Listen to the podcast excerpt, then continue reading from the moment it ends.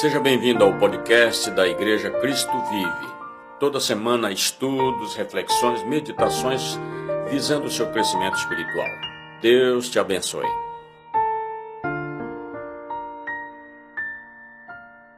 Eu trago para vocês nesta manhã a palavra sobre o tema Jesus, o grande eu sou. Olhando as Escrituras, nós vimos que ao longo do Antigo Testamento, o nome mais conhecido e mais citado de Deus é Yahvé, ou Javé. São mais de 5 mil citações, e esse nome hebraico de Deus vem do próprio Deus. E conforme o relato de Moisés, quando Moisés pergunta para Deus por qual nome ele deseja ser chamado, Deus responde: Eu sou o que sou você pode ler aí em Êxodo 3,14. Eu sou o que sou. E quando Moisés então começa a pregar aos israelitas, explicar-lhes, eu sou, me enviou, ou literalmente em hebraico, Iavé me enviou. O Evangelho de João, lá no Novo Testamento, fundamenta-se nesse evento aí do Antigo Testamento, e nesse nome para Deus a fim de explicar quem é o Senhor Jesus. O povo judeu dos dias de Jesus, eles conheciam a história de Moisés sobre eu, o eu sou e a pregação de Moisés em nome do eu sou. Esse nome de Deus era tão sagrado que eles jamais deveriam proferi-lo. Então, nesse contexto, imagine a indignação dos fariseus, dos anciãos, dos escribas, quando Jesus se autodescreve usando repetidamente a frase eu sou. Essa frase, com base aí no, no grego original, essas são é, muitas citações que João é, descreve, se refere a si mesmo, né? Jesus se, se refere a si mesmo no Evangelho de João como eu sou. E nós vamos dar alguns exemplos dessas citações para você conhecer melhor a pessoa, a, o caráter dessa pessoa que é Jesus, o nosso Salvador, o nosso Senhor, a quem nós servimos com grande alegria. Uma das grandes afirmações dele é: Eu sou o pão da vida. João registra vários momentos em que Cristo se auto-descreve como eu sou, seguindo de uma, seguindo de uma declaração sobre pão. Cristo refere-se a si mesmo como o pão da vida. Leia aí em João 6:35 e 48. Ele é o pão que desceu do céu. João 6:41. Ele é o pão vivo. João 6:51. Então os judeus eles ficam assim atordoados. Como pode este dar-nos a comer a sua carne? o seu corpo, como pode a sua própria vida. Então a murmuração deles dá-nos assim, é, é, é, leva Cristo a acrescentar que Ele é verdadeiramente o pão que desceu do céu. Ao dizer essas palavras, é, Cristo ele traça assim um paralelo entre a sua vida e o maná que o povo de Israel recebeu lá no deserto e que Deus tinha providenciado durante o êxodo, aquela caminhada rumo à terra prometida. Então, Cristo ele é o maná de Deus que Deus providenciou durante aquele êxodo. Ele ensina os fariseus que no deserto Deus providenciou o maná e este maná mantinha os seus antepassados vivos. Contudo, por causa do pecado original, eles acabaram morrendo. Muitos morreram no deserto. Para você ter uma ideia, 600 mil homens saíram do Egito com idade acima de 20 anos. Somente dois alcançaram a terra prometida, exatamente Josué e Caleb. Os demais morreram no deserto porque murmuraram muito e não creram na, na fidelidade de Deus e na Sua palavra por causa dos seus pecados. Então, Jesus eh, aparece, né? Deus manda Jesus, providenciou Jesus, que veio do céu para dar a sua vida como alimento espiritual para a humanidade e assim salvar a humanidade. De acordo com o apóstolo João, o ensino de Cristo sobre o pão da vida é um ponto fundamental do ministério de Jesus. Por causa das palavras de Cristo sobre comer a sua carne e beber o seu sangue, muitos discípulos acabaram o abandonando e já não andavam com ele. Eles achavam seus ensinamentos muito difíceis. Sim, tão certo quanto o alimento é necessário para a nossa vida terrena, assim Cristo é necessário para a nossa vida eterna. Outra declaração de Jesus: Eu sou a luz do mundo. No início do Evangelho, João chama Cristo de a luz dos homens, lá em João 1,4. Ele nos indica onde João, e João 1, 8, 12 nos indica onde João ouve pela primeira vez o termo luz, usado aí em referência a Cristo. O termo vem do próprio Cristo. Quando ele se dirige aos fariseus no pátio do templo, próximo ao lugar onde eram colocadas as ofertas, historicamente os fariseus eles tinham conhecimento dos profetas, os profetas messiânicos sobre luz, encontrada em passagens como Isaías 42:6, como em Daniel 2:22, que você vai acompanhando aí. Portanto, falando em termos é, que os judeus entenderiam, Cristo deixa bem claro que ele é o cumprimento dessas profecias. Contudo, Cristo não para aí. As suas palavras, eu sou a luz, ele acrescenta, luz do mundo. Eu sou a luz do mundo. E ele repassou a nós, seus discípulos, a mesma, o mesmo caráter quando ele diz: Vós sois luz do mundo e sal da terra. Nós também temos a missão de continuar a obra de Jesus, de através da Sua palavra iluminar as mentes e os corações das pessoas para que enxerguem a verdadeira luz de Deus. Essa frase, eu sou a luz do mundo, Cristo afirma que Ele próprio é o cumprimento, né? do plano de Deus, tanto para os judeus quanto para os povos gentios. A segunda menção de Jesus Cristo, a luz do mundo, ela vai ocorrer em João 9,5, e esse ensino prepara as pessoas para a cura de um homem cego. Mais uma vez, é dirigida aos fariseus. Logo após se autodenominar a luz do mundo, Jesus oferece uma prova do seu poder sobre a cegueira, cumprindo a palavra de Isaías 29, 18. Cristo, a luz do mundo, ele traz luz para onde só havia trevas na vida de um homem cego. Um homem cego de nascença.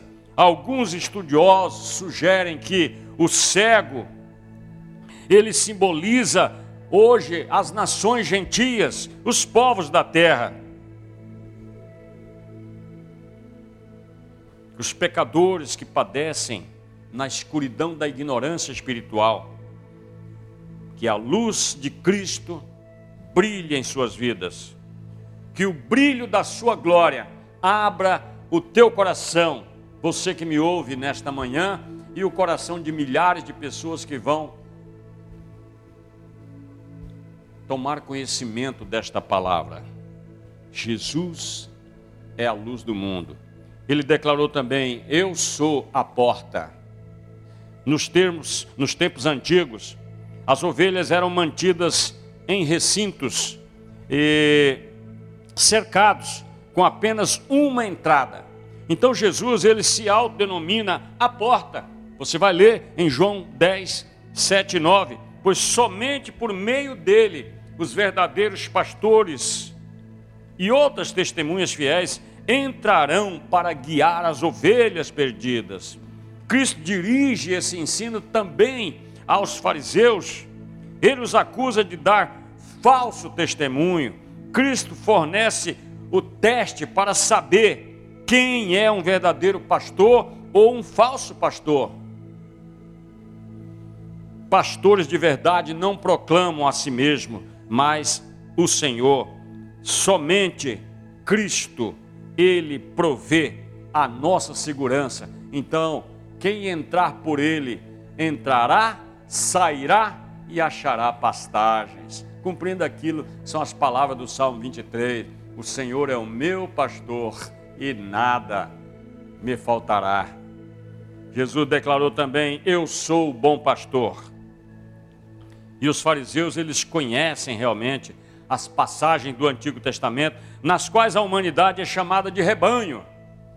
Rebanho de Deus e Deus como seu pastor. Você vê lá no Salmo 23 que eu acabei de citar: O Senhor é meu pastor e nada me faltará. Portanto, em seu primeiro pronunciamento, eu sou o bom pastor, Cristo diz aí aos fariseus que, ao contrário de um mercenário que cuida das ovelhas e foge ao menor sinal de perigo, né? um bom pastor protege suas ovelhas, mesmo que seja necessário morrer para isso. Foi o que Jesus fez por nós. Em segundo pronunciamento, eu sou o bom pastor. Cristo ele tem um alvo muito claro em mente. Ele daria a vida por suas ovelhas, e isso inclui a mim e a você que me ouve nesta manhã. João relata que Cristo estava falando de outras ovelhas que não são daquele aprisco. Leia em João 10,16. As ovelhas do aprisco de Cristo são os judeus, enquanto as que não são desse aprisco são os outros povos espalhados pelas nações da terra. Cristo destina suas palavras à tradicional visão judaica de que a salvação era somente para os judeus. Cristo também tem em mira a nossa autojustiça. Suas palavras ensinam cada geração de cristão a seguir o bom pastor, em vez de se contentarem com a ideia de que estão andando ao lado do rebanho correto. Por fim, Jesus declara: Eu sou a ressurreição e a vida. A última afirmação, eu sou, encerra assim a primeira parte do Evangelho, que descreve suas viagens e ministério. Lázaro, um amigo de Jesus, está gravemente enfermo. Maria e Marta, as duas irmãs de Lázaro, enviam uma mensagem a Jesus. Porém, ele intencionalmente se mantém dois dias afastado de Lázaro, durante os quais Lázaro realmente morre, e Jesus diz aos discípulos que Lázaro está dormindo e que ele está indo acordá-lo. Quando olhamos hoje para estas palavras de Cristo, parece óbvio que ele está falando sobre a ressurreição de Lázaro dentre os mortos. Contudo, os discípulos não entenderam e não entendem as palavras de Cristo como Lázaro está morto, e sim apenas como Lázaro está dormindo. Olha, nesse momento, de acordo com João, o apóstolo, Cristo diz a seus discípulos especificamente que Lázaro não está dormindo, mas morto. E Jesus chega àquela casa de Maria e Marta quatro dias após a morte de Lázaro, estando o corpo então desse já em decomposição. Talvez você se pergunte por que João é tão preciso assim ao, ao, ao registrar quanto tempo Lázaro estava no túmulo e que seu cadáver estava em decomposição. Por que, que ele reforçou isso? Porque a medicina não era assim tão sofisticada como é hoje. Tá certo?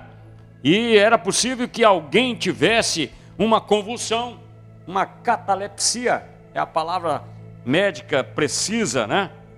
e, portanto, fosse declarado morto, colocado no túmulo e depois se recuperasse. João quer que seus leitores saibam que Lázaro estava, de fato, morto e em decomposição. Como é costume ainda hoje, amigos e parentes estavam vindo até a casa de Maria e Marta para oferecer suas condolências. Nos tempos antigos, o período de luto se estendia ainda por três dias. Então, quando Jesus se aproxima, Marta vai ao seu encontro, ela confessa sua fé no poder de Deus, que Deus havia dado a Cristo, ela sabe que Cristo podia curar os doentes, no entanto, ela não imagina que Cristo possa ressuscitar os mortos. No entanto, ela não imagina isso, mas então Cristo pronuncia as palavras centrais do nosso texto: Eu sou a ressurreição e a vida, e quem crê em mim, ainda que esteja morto, viverá. Não morrerá eternamente. Você pode ler em João 11, 25 e 26. Isso é um testemunho maravilhoso que Cristo aqui oferece a Marta, como se quisesse dizer: Eu e o Pai somos um. A morte não tem poder sobre aquele que crê, Marta. Viva pelo Espírito Santo e então saberás que eu trago a vida eterna.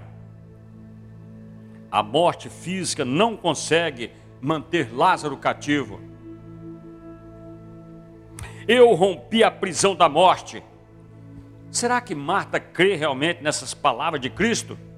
E a pergunta do próprio Jesus, a confissão dela então transborda: Sim, Senhor, eu tenho crido que tu és o Cristo, o Filho do Deus vivo que devia vir ao mundo, aleluia, glória a Deus, né? Que todo mundo aí tem essa mesma fé de Marta. Concluindo, meus queridos amigos e irmãos, Cristo quer que as suas afirmações, eu sou, levem outros à sua fé. A sua oração, feita pouco antes de Lázaro ressuscitar, demonstra isso. Ele fala: Assim falei, por causa da multidão presente, para que creiam que tu me enviaste, meu Pai. João 11, 42 para os leitores judeus, o Evangelho de João enfatiza que Jesus é Yahvé, o grande Deus eu sou, que desceu para estar entre os seres humanos. Para outros leitores, João enfatiza que o único e verdadeiro Deus criou e sustenta o universo para isso, o universo físico então, para você que me ouve nesta manhã e todas as gerações, João afirma que não há outro Salvador. Jesus é o nosso pão, Jesus é a nossa luz, Jesus é a nossa porta, o nosso pastor e a nossa vida.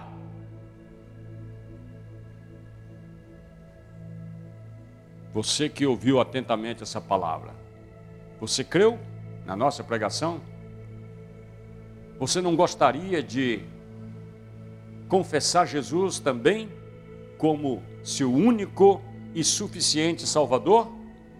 O apóstolo Paulo ensina que, se você crê no seu coração que Jesus é o Filho de Deus, o grande eu sou, se você crê que Ele morreu por você para perdão dos seus pecados, e que ao terceiro dia Deus o ressuscitou dentre os mortos, e você confessa com seus lábios, você está salvo. Veja como é simples o plano de Deus. Vamos fazer isso agora? Eu quero orar com você. Repete aí, Senhor, eu creio nesta palavra que me foi ministrada. Eu creio que tu és o grande, eu sou o filho do Deus vivo, que tornou-se homem para nos ajudar a voltar-se para Deus eu creio que tu morreste na cruz para perdão dos meus pecados e redimir-me de toda culpa, de toda condenação. Eu creio que tu ressuscitaste dentre os mortos ao terceiro dia e que agora estás à destra de Deus Pai, ressurreto, intercedendo por mim. Então eu confesso a tua pessoa como meu Senhor e Salvador. Perdoa meus pecados, Pai. Dá-me uma nova vida e que agora, de agora em diante, eu seja conduzido pelo teu Santo Espírito. Em nome de Jesus. Amém. Se você orou sinceramente esta breve oração, você está salvo. O teu nome agora, imediatamente, foi lançado no registro chamado Livro da Vida, que está com Deus. E um dia, quando você partir daqui para o encontro com Deus, você vai ser convidado nas palavras de Jesus assim, ó: Venha, bendito do meu Pai, possui por herança o reino que está preparado para ti desde a fundação do mundo. E você vai se juntar aos milhares de milhares de milhares de milhares. Deus abençoe a sua vida, em nome de Jesus. Amém.